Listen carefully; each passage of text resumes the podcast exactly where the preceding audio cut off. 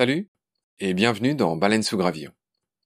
Cette semaine, nous allons parler d'une plante, je dirais même d'une plante extrêmement attachante, la bardane. Et vous allez bientôt comprendre pourquoi je dis attachante. À ce stade, j'en suis sûr, très peu d'entre vous connaissent la bardane. En revanche, vous connaissez tous, je pense, l'invention qu'elle a inspirée. Le velcro. Oui, le velcro, abréviation de velours crochet, a été inventé en 1951 et dans les années qui ont suivi, cette invention fit le tour de la Terre et s'est même payé le luxe d'aller sur la Lune. En effet, les astronautes de la NASA en étaient équipés lors des missions Apollo, car c'est pratique de pouvoir maintenir une assiette sur une table en apesanteur. L'histoire de la bardane, un des plus beaux exemples de ce que nous apprend la nature, un cas d'école du biomimétisme, c'est tout de suite dans Baleine sous gravillon.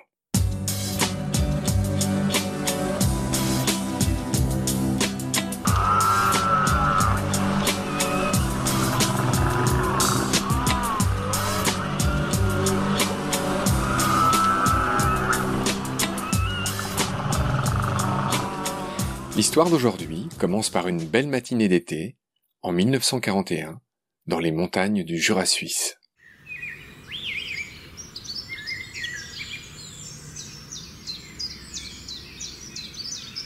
Georges de Mestral, un fringant jeune homme de 34 ans, est sorti faire une partie de chasse avec son chien.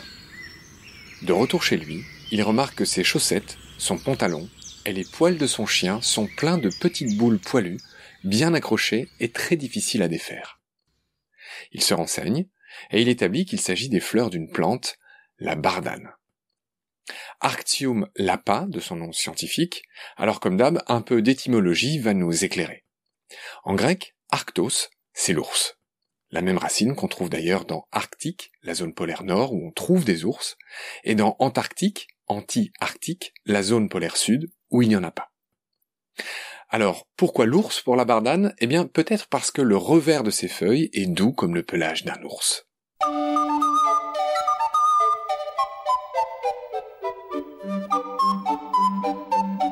Bonsoir. Bonsoir. Tu ne descends pas chez les petits? Je me méfie, patron, je me méfie. Lapin, le deuxième mot de son nom scientifique Artium lapa, vient d'une racine grecque signifiant sans surprise agrippé. La bardane appartient à la famille des astéracées, on dit aussi composées, et vous connaissez tous les membres éminents de cette famille. La marguerite, la laitue, le chardon, le bleuet, le pissenlit, et même la reine des montagnes, l'Edelweiss, appartiennent à cette famille. C'est une famille de célébrités dont ce qu'on prend à tort pour la fleur et qui s'appelle en réalité la capitule est en fait composée de nombreuses minuscules et donc véritables fleurs. La bardane a des petits noms rigolos suivant les régions, l'herbe teigneux, le gratteron, le glouteron ou encore l'oreille de géant.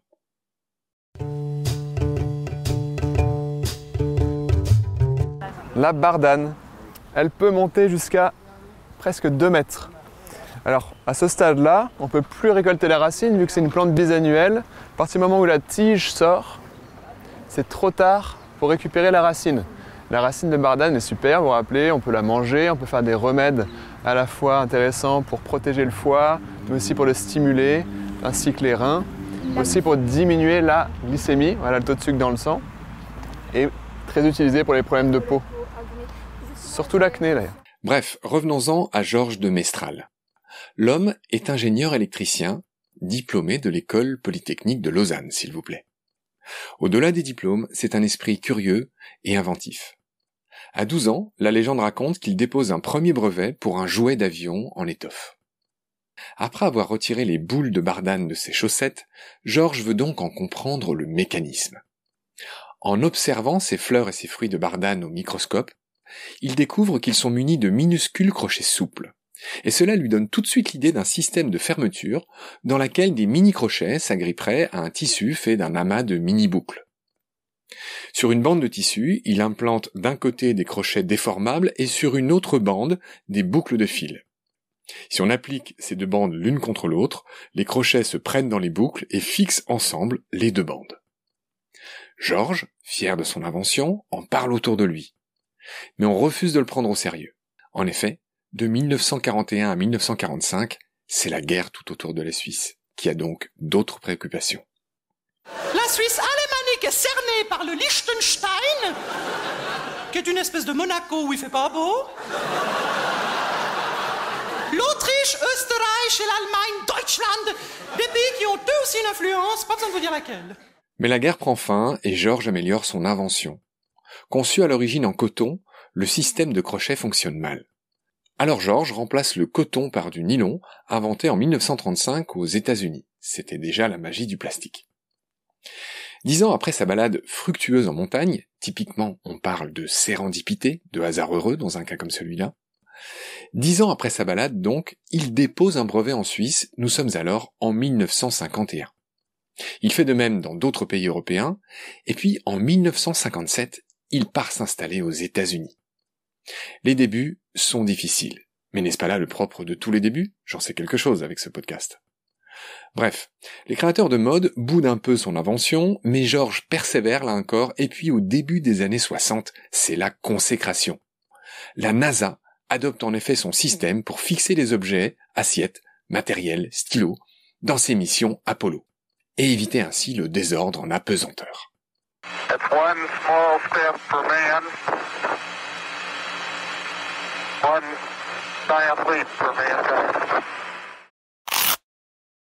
Georges a réalisé son rêve. Son invention, qu'il a baptisée le Velcro, abréviation de velours crochet, a conquis la planète. Elle est une florissante marque déposée qui a fait sa fortune. Le groupe Velcro est toujours, à ce jour, numéro un mondial. Aujourd'hui, les fixations auto-agrippantes, aussi surnommées tout simplement le scratch, sont partout. Sur les couches culottes, leur premier marché à l'origine, sur les chaussures des enfants, et même les nôtres, celles des adultes, sur les sangles des brancards, sur les uniformes des policiers et des militaires pour accrocher leurs insignes ou leurs noms, sous la moquette des premières classes du TGV, sous les carrelages et même pour accrocher les pare-chocs des voitures. Revenons-en à cette belle plante qui a inspiré le velcro. La bardane est présente dans toute la France et même dans toute l'Eurasie septentrionale. Et c'est une plante invasive. En effet, elle utilise cette technique de dissémination très efficace dont j'ai déjà parlé grâce à ses fruits et ses fleurs à. En s'accrochant au pelage des mammifères, et aux chaussettes de Georges, elles partent à la conquête de nouveaux espaces. Cette dissémination par le biais de l'animal s'appelle zoochorie. Du grec zoon, l'animal, et chorein, se déplacer. La seule phrase que j'ai retenue de mes cours de grec est justement tazoa trekei, qui veut dire les animaux courent. Je crois qu'il s'agissait d'une phrase qui illustrait une règle de grammaire. Et si on m'avait dit un jour que je la ressortirais dans ce contexte, bref. Je parlais de la dissémination des graines. Souvenez-vous, je vous en ai déjà parlé. C'était dans l'entretien avec Frédéric Madre, le fondateur de Topagé, l'épisode 8. Avec Frédéric, nous avions déjà évoqué l'anémochorie, la dissémination des graines par le vent, et l'ornithochorie, la dissémination des graines par les oiseaux. Dans le cas de la bardane, il est question plus précisément d'épizoochorie, puisque les graines s'accrochent à la fourrure des animaux. Pour être complet, quand la graine est mangée puis rejetée sous la forme de déjection, de fiente, on parle d'endozoochorie. La bardane n'est pas la seule plante à avoir inventé cette technique maligne pour disséminer ses graines et donc se reproduire, se perpétuer.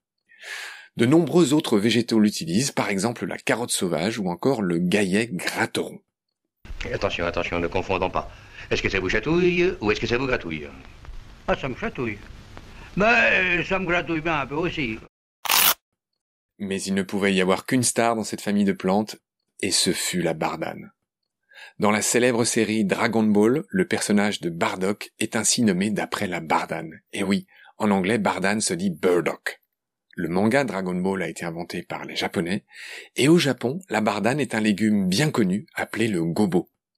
Il est non seulement cuisiné, mais on peut aussi s'en servir comme médicament pour traiter l'acné ou pour assainir les reins et l'intestin. C'était aussi le cas en France et en Europe, mais à part certains herboristes et jardiniers cultivés, la bardane fait malheureusement partie des légumes oubliés. Oubliés de nos cuisines, s'entend, hein, parce que la bardane est décidément une star à la télé. Avant le bardak de Dragon Ball, dont j'ai déjà parlé, son descendant synthétique, le Velcro, a eu l'honneur de la série Star Trek. Le velcro serait un cadeau des Vulcains, le peuple hyper intelligent et bienveillant de Monsieur Spock.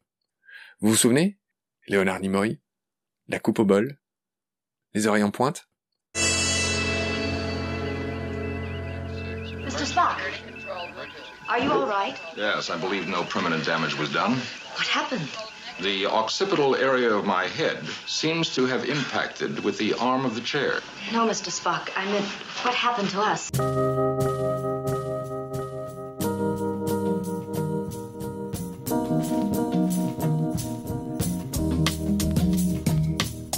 Merci d'avoir écouté ce nouvel épisode de Baleine sous gravillon. Si ce qui a été dit vous chatouille ou vous gratouille, n'hésitez pas à laisser un message sur la page Facebook du podcast. Merci aussi de partager cet épisode si ces infos vous paraissent utiles. Mon podcast fait son chemin tout seul, sans pub, sans aide. Il ne peut se disséminer que par le bouche à oreille, que par vous donc. À bientôt, prenez soin de vous et de ce qu'il y a autour de vous. Merci. Au revoir.